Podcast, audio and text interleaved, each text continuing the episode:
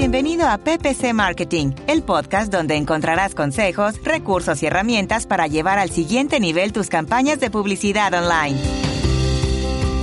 Hola, ¿qué tal? Gracias por escucharme. Mi nombre es Albeiro Ochoa del blog albeirochoa.com y me alegra mucho que me estés acompañando en el episodio número 23 de PPC Marketing, el primer podcast en español que enfoca su contenido en técnicas y estrategias sobre la publicidad poco por clic, sobre la publicidad digital. Si eres fiel oyente del podcast, habrás notado o sabrás que los últimos episodios han estado dedicados a la red de display, a la red de display de Google AdWords. Se tocaron varios temas, como las ventajas que ofrece este tipo de campañas, cómo organizar una cuenta y hasta una serie de buenas prácticas para aprovechar todo su potencial. También en un par de episodios hablamos de video marketing, sobre cómo crear un canal en YouTube y posicionarlo de manera orgánica, y claramente cómo hacer publicidad efectiva para esta plataforma. Para que esto fuera posible, nos acompañaron cuatro especialistas en pauta y en marketing digital, como Manuel Gil de Blue Caribou, Alejandro González de AG Group, Fernando Martín de Objetivo Ganar y Julio de la Iglesia de Desafío Digital. Este episodio es una recopilación de las sugerencias, consejos y tips más destacados que nos compartieron cada uno de estos expertos. Así que no te los vayas a perder. En PPC Marketing conoce de la mano de especialistas en publicidad en Internet, CRO, Web Analytics y posicionamiento web sus mejores consejos para la gestión de clientes y campañas de marketing online. Las preguntas más frecuentes que nos hacemos cuando recién estamos descubriendo algo son las siguientes. ¿Cuánto las campañas en la red de búsqueda o en la red de display? ¿Qué diferencias hay entre la red de búsqueda y la red de display? ¿Me sirven para los mismos objetivos? Es mejor dividir el presupuesto y lo hago en las dos redes. Hoy hablamos de esos detalles y de algunas diferencias que existen entre display y búsqueda y algunas sugerencias a tener presentes cuando vamos a apostar por la red de display. El usar una red u otra depende mucho de la oferta y demanda, así como el objetivo de las campañas, presupuesto y fase donde se encuentra el cliente en cuanto al embudo de ventas. Para Manuel Gil de la agencia Blue es recomendable utilizar la red de display desde el inicio siempre y cuando usemos un tipo de segmentación correcta, que se alinee con los objetivos de las campañas y se complemente perfectamente con la red de búsqueda. Lo que yo siempre suelo decir es siempre, absolutamente siempre hay que utilizarlo eh, y no cualquier segmentación, eso, eso es la, el punto importante. Yo creo que cada cuenta de AdWords tiene que tener su campaña de display enfocada a remarketing, sí o sí porque al final eh, muchas veces cuando el visitante, el usuario hace la primera visita, eh, no está preparado para realizar la compra o para realizar eh, o para pedir, pedir, información o para rellenar un formulario y es posteriormente cuando, cuando ya está preparado después de haber comparado varias ofertas o de haber pensado o haber investigado un poquito más.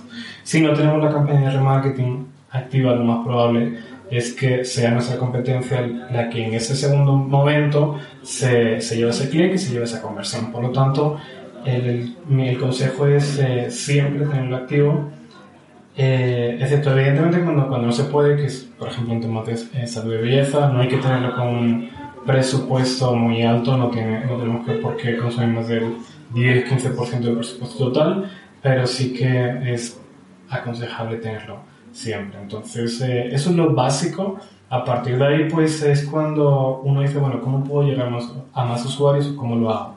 Entonces, en esos casos yo siempre digo lo mismo. Eh, céntrate, céntrate, primero en las campañas de búsqueda. Consigue que tu cuota de impresiones de búsqueda sea lo más alta posible, que sea por encima del 90%. Estate siempre presente con un buen CTR y una buena relevancia cuando la gente busca de forma activa lo que tú estás ofreciendo. ¿Por qué? Porque esas personas lo están buscando, están demandando lo que te ofrecen y ante esas son las que primero tienes que aparecer. Una vez que ya tienes eso y tienes tu campaña de remarketing para volver a, a actuar y volver a impactar, es cuando uno empieza a, a, pensar, bueno, ¿cómo puedo llegar a más usuarios? ¿Cómo puedo segmentar para llegar a mi target, a mi público objetivo? Y ahí es donde empezamos a plantearnos qué más puedo hacer. Y yo siempre ahí tengo la dicotomía entre Facebook Ads y Display. Son redes totalmente distintas, con segmentaciones muy distintas. Depende, evidentemente, del sector. Lo cierto es que en los últimos meses, años, a muchas empresas le funciona mejor Facebook Ads. Ahí es cuando yo le encuentro sentido y, bueno, pues Display también tiene una segmentación súper interesante que ahora vamos a hablar en más, de, en más detalle. Pero ahí es donde yo creo que una estrategia de display tiene mucho más sentido, independientemente de cuál sea la red. Ese es el punto, cuando nuestra cuota de impresiones en búsqueda está por encima del 90% y aún tenemos más presupuesto para, consumir. Y a partir de ahí, pues em, hay segmentaciones contextuales que pueden funcionar muy bien. De hecho, en, Gmail, pues ahí hay, Google tiene ciertos problemas legales últimamente, pero yo he visto campañas increíbles de de segmentación contextual en, Gmail con CTRs del 30% que no me lo creía. Entonces eh, eso puede funcionar bien, eh, cuando, sobre todo cuando son palabras técnicas, eh, pues el motor te puede encontrar ubicaciones súper interesantes para luego eh, trabajarla de forma gestionada. Entonces, eso suele funcionar. Y a partir de ahí, evidentemente, pues eh, temas de interés por patrones de innovación, podemos descubrir sobre todo audiencias de mercado que están buscando cosas determinadas. Eh, Google tiene una cantidad de datos tremenda de todos los usuarios. Y, y, bueno, no es fácil encontrar la calidad en este tipo de segmentaciones, pero uno sí que se va acercando mucho al usuario. Y a partir de ahí, pues podemos trabajar también temas, temáticas de, de distintas páginas web pero lo que tenemos que tener claro es que todo tiene una escala desde lo más segmentado hasta lo más amplio y sigue un poquito ese orden. Entonces, em, cuando vamos a, a, crear campañas también lo tenemos que tener claro. Si arrancamos por temas, por ejemplo, que es de las cosas más amplias, no vamos a tener los mismos resultados ni vamos a llegar al mismo público que cuando trabajamos con, con la red de display es rica en cuanto a opciones de segmentación, por lo tanto conocer las características y alcance de cada una de estas segmentaciones es clave para comenzar con pie derecho y lograr resultados óptimos. Manuel nos comenta cómo en Blue Caribou hacen uso de los diferentes tipos de segmentación para garantizar el éxito de las campañas de sus clientes. Lo primero es seleccionar el tipo de campaña y huir siempre de esas segmentaciones o de ese tipo de campañas mixto de búsqueda con selección de display. Eso no existe, nunca nadie lo tiene que utilizar, por favor. Em, no hacer caso omiso a esa opción. Entonces, eh, a partir de ahí, si es búsqueda, búsqueda, si es display, display, e incluso si es remarketing, también display con todas las funciones. Paso número uno. A partir de ahí, lo que tenemos que hacer es Em, crear varias campañas para cada tipo de segmentación. Por ejemplo, remarketing, palabras clave, temas, intereses. Si, si esa campaña va a tener segmentaciones de intereses, solamente es de eso. Si va a haber segmentaciones de temas, la campaña solamente tiene esa mm. temática. ¿Por qué? Por lo que decía antes, porque realmente funcionan distinto y queremos agruparlos de la forma más homogénea posible. Entonces, bueno, eh, un tipo de segmentación por cada eh, campaña. A partir de ahí, por ejemplo, temas, eh, puede que, o intereses, intereses, audiencias de mercado, lo que queremos realmente es encontrar o ubicar en cada segmentación en el grupo de anuncios más adecuado. Me explico, por ejemplo, tenemos, eh, somos una agencia inmobiliaria, somos una constructora y queremos hacer campañas. Entonces, Em, para vender una casa. Nosotros lo que tenemos que buscar es el tipo de segmentación más al detalle para que sea la principal de ese grupo de anuncios. Entonces ahí podemos buscar, por ejemplo, agencias inmobiliarias, propiedades residenciales y casas nuevas en venta. Este último, el nivel más bajo, sería la segmentación principal de ese grupo de anuncios y no ponemos más. Creamos otro grupo de anuncios y ahí ponemos otra segmentación para ese grupo de anuncios como principal. De esa manera eh, luego cuando vayamos a optimizar y ver cómo funciona cada una de ellas, lo vamos a tener mucho más claro, porque no se están mezclando varias dentro de, ese mismo grupo. El remarketing es una de las estrategias o tipos de campañas que mejor funcionan cuando queremos conseguir elevar el número de conversiones. Alejandro González de AG Group considera que limitar la frecuencia de impresiones, crear campañas teniendo en cuenta el ciclo de compra, Tener presente el comportamiento de los clientes y visitantes en el sitio web son algunas de las prácticas que toda empresa que invierte en remarketing debería implementar. Lo primero que yo les puedo decir es cómo crear la lista de remarketing. es importante tener una buena práctica en esta creación de esas listas y lo primero sería tener en cuenta que el usuario es lo más importante y hay que tener cuidado de no estar molestando al usuario con los anuncios. Por ese motivo es importante poner un límite al número de veces que las las personas pues van a ver nuestros anuncios. Nosotros podemos llegar a limitar la frecuencia, no solo en las campañas de AdWords, sino casi que en cualquiera que te da la opción de remarketing. Si me preguntas cuál es ese máximo de impresiones para un anuncio de remarketing, yo personalmente nunca muestro un anuncio de la misma campaña más de cinco veces al día. Y cinco veces ya es, ya es bastante dependiendo del vertical en el que se esté pautando. Pero más de eso ya yo no lo presentaría, ¿listo? Digamos que esto no, no es solo para efectos de, de remarketing, también es un buen consejo para una campaña de display en general. Eh, cinco me parece un número, un número bueno, o sea, más de ahí ya es molestar al usuario, como tú dices. Segunda buena práctica o cosas que podemos empezar a hacer ya en la campaña es la reorientación a los usuarios por tipos de productos o servicios. Digamos que normalmente uno se enfoca mucho en el remarketing a lo que es la venta de productos, pero la verdad es que aplica para cualquier negocio o para cualquier servicio o vertical. Eh, una vez ustedes hayan creado las listas eh, de sus públicos principales y ya hayan agregado la etiqueta pues de remarketing al sitio en general, acuérdense que pues hay un proceso tedioso que es crear la etiqueta, instalarla en todas las páginas del sitio. Si no es un sitio que sea un CMS, no sé, hablemos de WordPress, que me da opciones de por un plugin instalarla. Eh, entonces voy a tener que estar instalando en todos los, los las páginas o subpáginas de un sitio. Entonces lo primero es eso, eh, después de eso, sí, ya estamos listos para, para, empezar realmente a montar una campaña de remarketing y ustedes pueden crear las listas según las distintas URLs por tipos de productos o servicios que tengamos. Y Lo primero es definir la lista general y lo segundo ya es eh, subdividir esas listas por la cantidad de servicios o productos que tengamos. Entre más segmentada yo tenga mi lista, más segmentado voy a hacer mi campaña, entonces es mucho mejor. Bueno, si nos vamos a un tercer consejo, digamos que yo les daría la reorientación a los compradores. Este, digamos que es algo de lo básico que hay que hacer en remarketing. Cuando hablamos de reorientación a compradores, acá es importante eh, utilizar las campañas para llegar a esos compradores que llegaron eh, a mi sitio, realizaron una compra, eh, pero yo puedo tal vez llegarles con un segundo producto que les sirve sabiendo lo que ya comprar. Entonces, como ya están etiquetados por todo el, eh, digamos, la navegación que hicieron en el sitio, yo puedo llegar a ofrecerles algo adicional específicamente a esos usuarios. Entonces ahí es donde se atacan esa segmentación de las listas. Eh, no sé, si yo vendo computadores y, ya quedé en la lista después de que compré un computador, pues yo después puedo hacer un anuncio de remarketing para, para ese usuario específico y venderle un programa X que yo esté vendiendo para ese computador, un accesorio. Lo otro sería la reorientación a los visitantes que abandonaron el carrito. Esta es súper clave si hablamos de e-commerce. Em, la verdad es que si uno está haciendo estrategias de mercadeo para una tienda online, lo primero que debe tener en cuenta es la estrategia de remarketing, pues en su mix de pauta. ¿Por qué? Porque lo primero que uno tiene que empezar a hacer es atacar a esos usuarios que por X o Y razón me abandonaron el carrito de compras. Entonces, obviamente ahí hay un proceso en el que también, pues, de por medio está Analytics, ¿no? Que es otro, otro chicharroncito ahí para muchos anunciantes. Pero nada, ya después de que tú pasas eso y, digamos, pues, puedes llegar a medir ese, ese funnel de, de conversión, es supremamente clave saber en qué momento los usuarios abandonaron el carro, ¿sí? Y ahí yo los tengo etiquetados. Al tenerlos etiquetados, yo perfectamente puedo hacer una campaña en la que le puedo decir al usuario que llegó hasta ese punto pero no hizo la compra, le puedo decir, oiga, regrese a mi sitio, le doy un 10% de descuento, pero cómpreme ya. Otro consejo que me parece muy útil es la reorientación a los visitantes luego de 30 días de la compra. ¿Cómo es esto?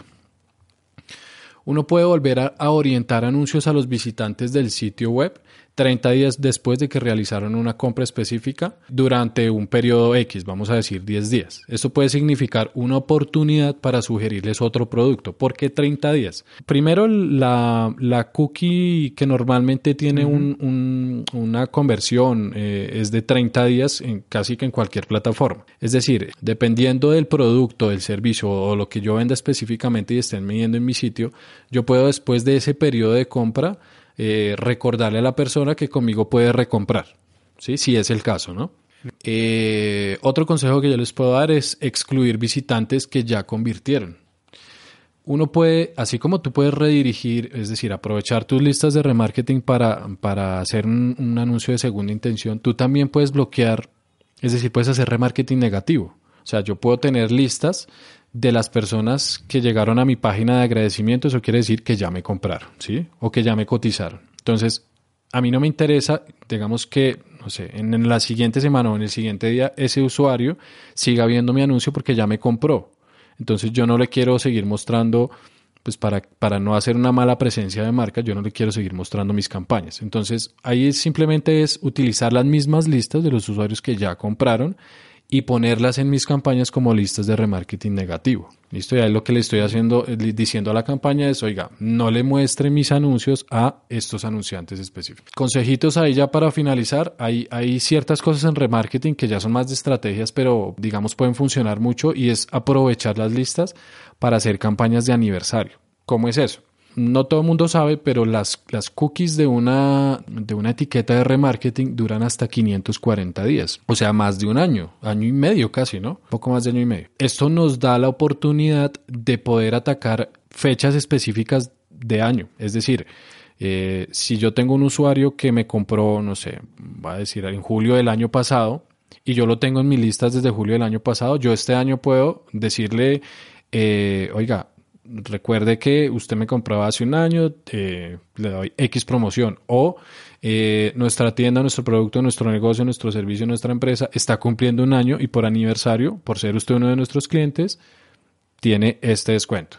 Entonces, esas cosas, y, ya las hacen, muchas agencias y muchos anunciantes las hacen, pero eh, digamos que las aplican muy bien, tanto así que la gente no se da cuenta, pero la verdad es que es, es muy utilizado eh, el hecho de aprovechar esas listas con, con, pues, con esa cantidad de días. Para, para llegar ya a los últimos sería otro consejo, la segmentación por listas de clientes. Con este tipo de segmentación lo que ustedes pueden hacer es crear listas de remarketing con las bases de datos de clientes que posean. Es decir, ustedes pueden subir a la plataforma y eh, decirle a la plataforma que me los tome como un público objetivo. Ese público empieza a ser parte de mis listas de remarketing. Entonces yo después puedo hacer un anuncio específico a esos anunciantes de esa lista. Ahí puedo hacer cosas, no sé, de fidelización, eh, de promociones específicas, temporadas, en fin. Este, este es súper útil. Además que no solo por el hecho de poder subir una lista de correos a una plataforma como por ejemplo AdWords, sino por el hecho de que también te pueden dar eh, públicos recomendados. ¿Cómo es eso? Tú puedes subir es, esos 10.000 usuarios, esas 10.000 compradores las subes a Google y Google te dice, listo, ah, tú puedes usar estas 10.000. Pero entonces yo te recomiendo estas 50.000, que tienen básicamente la el mismo historial de navegación o similar al de las 10.000 que tú subiste. Y nada, ya como, como último consejo lo que les puedo decir es, em, si quieren llegar a una segmentación mucho más amplia para sus listas de remarketing, eh, utilizar Analytics. ¿Sí? ¿Qué pasa? Que en, la plataforma en Analytics tú tienes opciones de segmentación más amplias que lo que tendrías. Un elemento fundamental en toda campaña de publicidad, bien sea online o offline, son los banners. Fernando Martín del canal de YouTube Objetivo Ganar nos comparte los factores que tiene en cuenta a la hora de diseñar banners para sus campañas en la red de display lo primero que, yo hago, o lo primero que obviamente habría que hacer es tener muy claro cuál es el objetivo de, nuestra campaña, ¿no? O de nuestro grupo de anuncios, ¿vale? Para, para diseñar nuestro banner es muy importante saber qué queremos conseguir, ¿vale? No es lo mismo un banner para hacer una campaña donde queremos eh, mostrar un restaurante nuevo en la ciudad y solo queremos que la gente lo sepa, es decir, visibilidad o branding, a un banner en el que queremos que la gente haga clic para que haga algo. ¿vale? Esos serían dos banners completamente diferentes. Por lo tanto, a la hora de diseñar un banner, yo siempre tengo en cuenta cuál es el objetivo, ¿vale? Eso es muy, muy importante. Y luego otra cosa que yo hago es que utilizo referencias, ¿vale? O siempre me gusta mirar banners. Yo voy, por ejemplo, cuando veo algún banner que me gusta por el diseño y tal, lo voy guardando. Tengo una carpeta con muchos banners. Y luego cuando tengo que diseñar alguno, pues, pues miro la carpeta, ¿no? Y, me, sirven de referencia. También hay una, herramienta online muy interesante que no sé si conoce que se llama Moat, que es moat.com, moat.com. Eh, creo recordar, no sé, ahora lo, ahora lo comprobamos. Y es, un, es básicamente una página web que es como un directorio brutal de, banners, ¿vale? Ahí podemos buscar por marcas, podemos buscar por, por, alguna, por algunos eh, aspectos y nos va a dar nos va a mostrar una cantidad de banners de todos los tamaños para, darnos eh, ideas de diseño, ¿no? Que están muy, muy interesantes. Por ejemplo, el buscador de imágenes de Google, que yo lo he dicho ya en algunos vídeos y en mi libro también, eh, para, ver eh, portadas de revistas, ¿vale? De algunos temas concretos. Si, si el target o el nicho al que me voy a, dirigir, pues por ejemplo son hombres o son mujeres o lo que sea, pues utilizo eh, las portadas de las revistas, pero sobre todo para coger ideas de texto, ¿vale? De texto, porque las titulares de las revistas están muy bien, eh, muy bien trabajados, están muy bien hechos, muy bien redactados y a veces te pueden dar ideas, no es para copiarlo, sino te pueden dar muy buenas ideas, ¿vale? Para redactar ya tanto un anuncio de texto como un anuncio de, de display, porque en los anuncios de display es muy conveniente también utilizar texto, ¿vale? Eso es otra cosa que también te quería comentar, es decir, un anuncio de display tiene que tener básicamente tres, tres elementos, ¿no? Por lo menos lo que yo diseño. Un banner es simple si tienes estos tres elementos. Un texto, una imagen, porque ya que vamos a utilizar una imagen, o sea, un banner, vamos a intentar utilizar una imagen y un eh, call to action, ¿vale? O un botón o algo que llame a la acción. Esos son los tres elementos básicos que yo considero que tiene que tener un buen banner, ¿vale? Eh, y, básicamente yo los hago así. El, texto quizás lo puedes duplicar o puedes triplicar si utilizas animación, ¿vale? Y puedes hacer, pues, que te digo yo, una frase, una pregunta y otra cosa que yo también hago es que intento filtrar, yo siempre intento filtrar, tanto en los anuncios de texto como en los anuncios de display. En los anuncios de display, si, si puedes filtrar con una imagen o con una pregunta, pues te vas a ahorrar eh, algunos clics que, que bueno, que, que, son de clientes que no son los ideales o no son los potenciales. Tienes que poner, por ejemplo, pues algo que atraiga la vista del, de tu cliente potencial. Hacer eh, una pregunta o una proposición de valor, la famosa USP, ¿no? El Unique Select Proposition. Es decir, depende, como ya te he dicho antes, depende de, de tu objetivo. Por ejemplo, si tienes que dirigirte a un sector muy concreto y quieres que tu banner, por ejemplo, solo lo vean empresarios, por ejemplo, algo que es complicado, pero bueno, se puede hacer, pues puedes poner en el mismo texto empresarios, ¿no? Dos puntos. Y escribes algo, ¿no? Es una manera de filtrar. O puedes ponerlo con otro color también, arriba del todo, ¿no? Siempre se va a ver el banner de izquierda a derecha. Pues arriba del todo puedes poner la palabra para filtrar con un fondo de otro color. ¿Vale? La persona que ve el banner tiene que saber que es un banner por los colores, por, eh, ¿sabes? por lo que pones, por las imágenes, que sepa que es un banner, ¿vale? Porque si pones siempre solo banners de texto, en, en muchas ocasiones va a haber, por ejemplo, fondos blancos, con texto negro, pues en muchas ocasiones va, se va a confundir con, la propia, con el propio contenido de la página. YouTube hoy en día es uno de los portales más visitados a nivel mundial y el cual forma parte de la red de display de Google AdWords. En YouTube disponemos de varios formatos de anuncios y de la posibilidad de hacer una segmentación muy granular para llegar a nuestro cliente objetivo. Fernando Martín nos habla de las ventajas de hacer publicidad en YouTube y cuáles de esos formatos de anuncios son los que mejor le funcionan. Para mí la, mayor ventaja que tiene es la, la, posibilidad de visibilidad que tiene, ¿no? Por ejemplo, para que te, hagas una, o para que os hagáis todos una idea, uno de cada tres personas que entran en Internet eh, acceden a YouTube todos los días, ¿vale? Es decir, eso eh, tiene una capacidad, una visibilidad enorme, brutal. Casi todos entramos todos los días en YouTube. Así que imaginaros, imaginaros el potencial. Y en Estados Unidos ya se ve más YouTube que la televisión. De hecho, está habiendo problemas con el, con el tema publicitario en televisión porque obviamente muchas marcas ya se están pasando a YouTube, ¿no? Entonces, la visibilidad es una de, de las ventajas que yo veo. Otra ventaja que tiene, obviamente, que es multidispositivo, cosa que no, que no tiene, por ejemplo, la televisión, aunque cada, cada vez más sí, sí que hay sí que hay plataformas, a lo mejor, para, para móviles y tal, pero, pero YouTube es multidispositivo, es decir, en YouTube lo puedes ver en tu móvil, lo puedes ver en la tablet, en tu ordenador y en la tele, ¿vale? Lo puedes ver en cualquier sitio, ¿no? Una de las, de las mayores ventajas, y es por lo que le estoy eh, recomendando los anuncios en YouTube a muchos de mis clientes es el precio. Ahora mismo el coste de hacer publicidad en YouTube es bastante, bastante bajo y hay que aprovecharlo. ¿Y qué más te puedo decir? Bueno, obviamente que tu publicidad en YouTube es un vídeo, con lo cual, con todas las ventajas que te da hacer un vídeo. No estamos hablando de un anuncio de texto, no estamos hablando de un anuncio a lo mejor de imagen, sino que estamos hablando de que puedes publicitarte con un vídeo, es decir, que puedes contar muchas más cosas y puedes contar más eh, una historia a lo mejor sobre tu producto o tu servicio. puede llegar mucho más, ¿no? Porque eh, ya hay una, una imagen, una historia, o incluso, te cuento, por ejemplo, mi experiencia personal, ¿no? Yo tengo mi canal y bueno, la gente me ve, me ve la cara, me ve cómo soy, me ve lo que cuento y obviamente se digamos que hay una un acercamiento, es más cercano, ¿no? Algunas grandes marcas incluso ya se, les puede ver que sus su spots publicitarios se están convirtiendo un poco en eso, ¿no? Están intentando hacer llegar el, su mensaje a, de una manera más cercana a la gente, ¿no? Ya, ya se pueden ver los vídeos o los spots tanto en televisión o como en YouTube, como las grandes marcas se están acercando más a la gente, ¿no? Existen tres tipos de anuncios básicamente en YouTube. Está el anuncio in-stream, el True in-stream, que es el anuncio que sale delante, siempre que podemos ver que se puede saltar. Y luego están los anuncios Discovery, ¿no?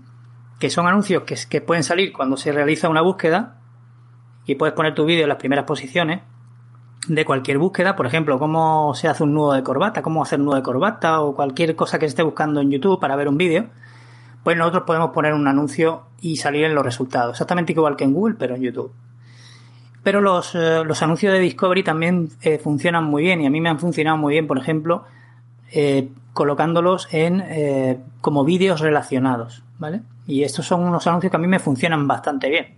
Es decir, si yo creo que hay un contenido o un canal o un vídeo concreto que está viendo mi audiencia, o mis clientes potenciales, pues yo lo que puedo hacer es poner un anuncio relacionado, es un vídeo relacionado que esté muy cerca y que, que la gente elija verlo, porque eso para mí es muy importante.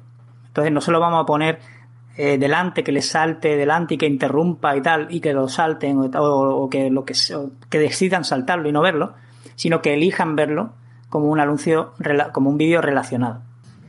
Por ejemplo, si tú tienes un restaurante, pues puedes poner un anuncio y ponerlo como, como un vídeo relacionado que va a aparecer justo al lado de ese vídeo. ¿Vale? Y la gente decidirá si quiere verlo o no. Y eso es muy importante porque si, si decide verlo, realmente es, un, es alguien interesado, ¿no? Eso es muy importante. Para mí siempre es importante que, que la persona que ve el, anuncio o el vídeo, pues haya decidido ella misma verlo, ¿sabes? Tiene la intención. Es muy importante. Y en el tipo, por ejemplo, de este tipo de anuncios, de, anuncios de Discovery, es muy importante, ahí sí que vamos a tener que, poner dos cosas, tener en cuenta dos cosas muy importantes. Es la, miniatura, la imagen miniatura del vídeo y el texto.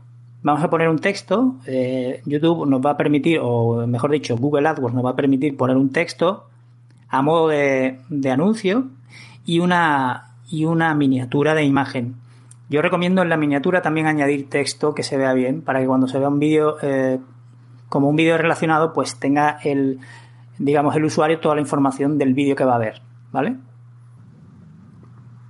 Te recomiendo algo que también funciona muy bien y que creo que debería de hacer prácticamente cualquiera eh, y es crear una, campaña de remarketing, crear una lista de remarketing, ¿vale?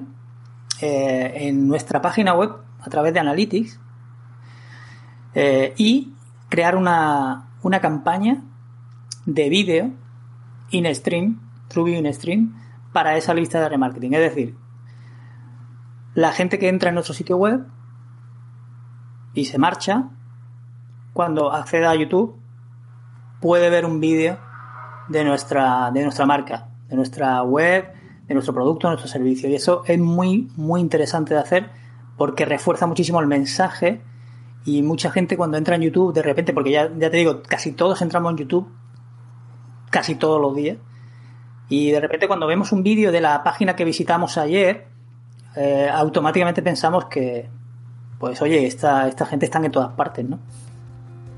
Cuando en realidad es remarketing. Funciona muy bien y, lo, y ya te digo, estamos haciendo un anuncio de TrueView en Stream y tenemos e, esa ventana que hemos dicho antes de 30 segundos. Está muy bien, funciona muy bien. La creación de video como estrategia de contenido y posicionamiento web es una de las estrategias más efectivas en la actualidad, gracias a que permite tener una mayor conexión con la audiencia. Julio de la Iglesia de Desafío Digital dice que debemos pensar en el SEO, ser constantes y hacernos a un calendario editorial si queremos destacar en YouTube y hacer frente a la competencia.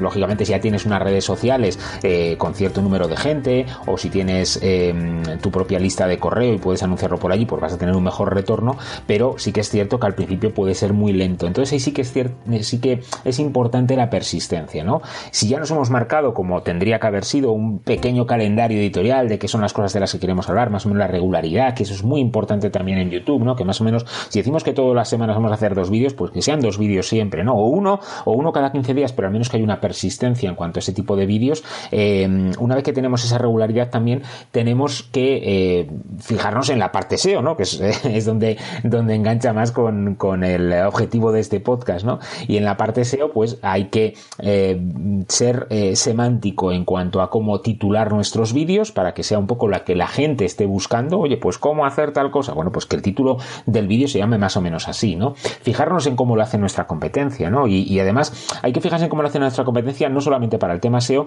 sino también para ver eh, cómo diferenciarnos en nuestros vídeos. O sea, si nuestra competencia ya está haciendo vídeos, hay que ver de qué están hablando, porque eso ya nos viene bien para saber un poco de qué también vamos a hablar nosotros o no vamos a hablar nosotros por diferenciarnos, pero buscar nuestro propio tono, ¿no? O sea, no hacer lo mismo que hacen otros. Es una, eh, también es, algo que es muy habitual, ¿no? Que intentamos seguir el mismo formato que tiene nuestra competencia. Eh, esto nos pasa también un poco en las páginas web, ¿no? Que a veces viene un cliente y quiere una web clavada a su competencia. Bueno, pues es que hay hay diferenciación, ¿entiendes? Entonces hay que buscar nuestro tono. Pues en el vídeo pasa un poco lo mismo. Tenemos que buscar nuestro tono y eh, diferenciarnos, a lo mejor centrarnos más en un micro nicho de nuestro propio nicho de negocio eh, y sobre todo tener esa concepción de ser útil a nuestra audiencia. Entonces, viendo cómo lo hace nuestra competencia, también hay algunas herramientas en, en los navegadores, en Chrome por ejemplo, que nos permiten ver cuáles son las etiquetas que están utilizando esos vídeos y viendo esas etiquetas podemos replicar muchas de ellas para tener las mismas que tienen esos vídeos de la competencia. ¿Por qué? Porque eh, lo que va a hacer YouTube cuando presenta un vídeo, por ejemplo, de nuestra competencia, es ver después para colocar en las listas eh, de, la derecha, ¿no? La que te parecen las sugerencias de otros vídeos, es ver que otros vídeos tienen etiquetas parecidas y es posible que por ahí enganchemos con la nuestra, ¿entiendes? Eh, hablando de esto de las etiquetas, también es interesante que tengamos una etiqueta única nuestra, que puede ser simplemente nuestro nombre comercial, ¿no? Pues Albeiro Ochoa o Desafío Digital. ¿Por qué? Porque también eh, si alguien entra en nuestros vídeos, es posible que YouTube sugiera otros vídeos con esa misma etiqueta, con lo cual, pues hacemos que la gente nos siga, ¿no? Eh, entonces, bueno, pues eh, ya te digo, es importante lo del el título para que enganche, es importante las etiquetas y es muy importante, sobre todo en YouTube, las miniaturas. Las miniaturas son estas pequeñas imágenes que salen en los listados y eh, esas miniaturas hay que trabajarlas un poco, hay que trabajarlas pues eh, o bien eh, haciendo que sea nuestra cara la que presente, esté gesticulando en cierto modo con, con, con el contenido del vídeo, ¿no? con las letras que hemos colocado, colocar alguna imagen referente de, de, lo que estamos hablando. Imagínate que queremos hacer una review de un iPhone, pues lógicamente tenemos que colocar una imagen de un iPhone, pero que se vea que somos nosotros, no solamente la típica foto de iPhone que le pone todo el mundo, sino que, que haya alguna diferenciación, que las tipografías estén alineadas con nuestra imagen corporativa, que más o menos todas las miniaturas guarden cierta relación, al menos las miniaturas de lo que sería mm, la lista de reproducción en la que estemos trabajando. Si tenemos varios eh, mm, eh, formatos diferentes de vídeo, cada uno de ellos puede tener un formato de miniatura diferente, pero sí que es verdad que como todo nos entra por los ojos y más en YouTube, sí que conviene que las miniaturas estén más o menos eh, bien trabajadas, que estén unificadas y que resulten relevantes a la gente y no mentir, ¿no? Hoy por hoy muchas veces que a lo mejor, eh, no sé, los 10, eh, eh que sé, desastres mayores en, aviación y ves un avión enorme ahí con un montaje, o sea, un fotomontaje de un avión que tiene tres pisos en vez de uno, para llamar la atención y eso realmente no existe dentro del vídeo, ¿no? Bueno, bueno, eh, ese tipo de cosas llaman la atención, pero también no está mal, no está bien que mintamos a la gente pensando que van a pinchar ahí van a ver una cosa extrañísima, ¿no? O poner imágenes, no sé, también se llevaba mucho, ¿no? Y esto es una cosa que empieza a penalizar YouTube, ¿no? De imágenes eh, de gente en bikini o, ya, cosas así, ¿no? Que llamen más la atención, ¿no? Y que piquichemos allí para ver a, a, esa chica que está ahí en esas fotos y luego no, no veamos esa chica por ningún lado, ¿no? Eh, entonces, bueno, pues también hay que tener en cuenta todo el tema de las, de las miniaturas. Entonces, teniendo este tipo de detalles eh, en la cabeza y con esa persistencia, poco a poco vamos a ir notando cómo va mejorando el posicionamiento de nuestros vídeos, pero también por nuestra parte en los propios vídeos lo que tenemos que hacer es incentivar siempre que la gente tenga acciones, tenga interacciones con nosotros, eh, consultarles cosas para que nos dejen sus comentarios, pedirles que nos hagan el, like, pedirles que se suscriban a nuestro canal y todo eso lo tenemos que hacer en el propio vídeo. Entonces, bueno, pues una serie de cosas que más o menos pueden ser interesantes. Y eh, otra cosa que también es importante es parcelar nuestros eh, contenidos, ¿no? En lugar de hacer un vídeo súper largo explicando tal o cual cosa, hacer una pequeña serie, ¿no? En cinco vídeos, en diez vídeos y crearlo todo dentro de lo que son las listas de reproducciones. Que una lista de reproducción específica, pues para hablar de SEO, otra para hablar de AdSense, otra para hablar y ahí hacer um, una serie de capítulos porque la gente ve uno y después ve otro y después ve otro y eso a, YouTube le gusta, le gusta que eh, alguien tenga mayor nivel de retención, ¿no? Y bueno, por otro lado también en el propio vídeo, se me despistó comentarlo antes, eh, tenemos que ser dinámicos, ¿no? No podemos empezar ya súper aburridos y hacer que el vídeo pues resulte demasiado monótono y que la gente rápido se vaya a otro lado, ¿no? Tenemos que dar un poco de caña, tenemos que eh, empatizar con el, con nuestro espectador, ¿no? Preguntarle, aunque sepamos que no nos va a responder, ¿no? Pero hacerle como preguntas, bueno, ¿hasta habéis extendido hasta aquí? ¿Qué os parece este? O sea, involucrarle en todo este proceso.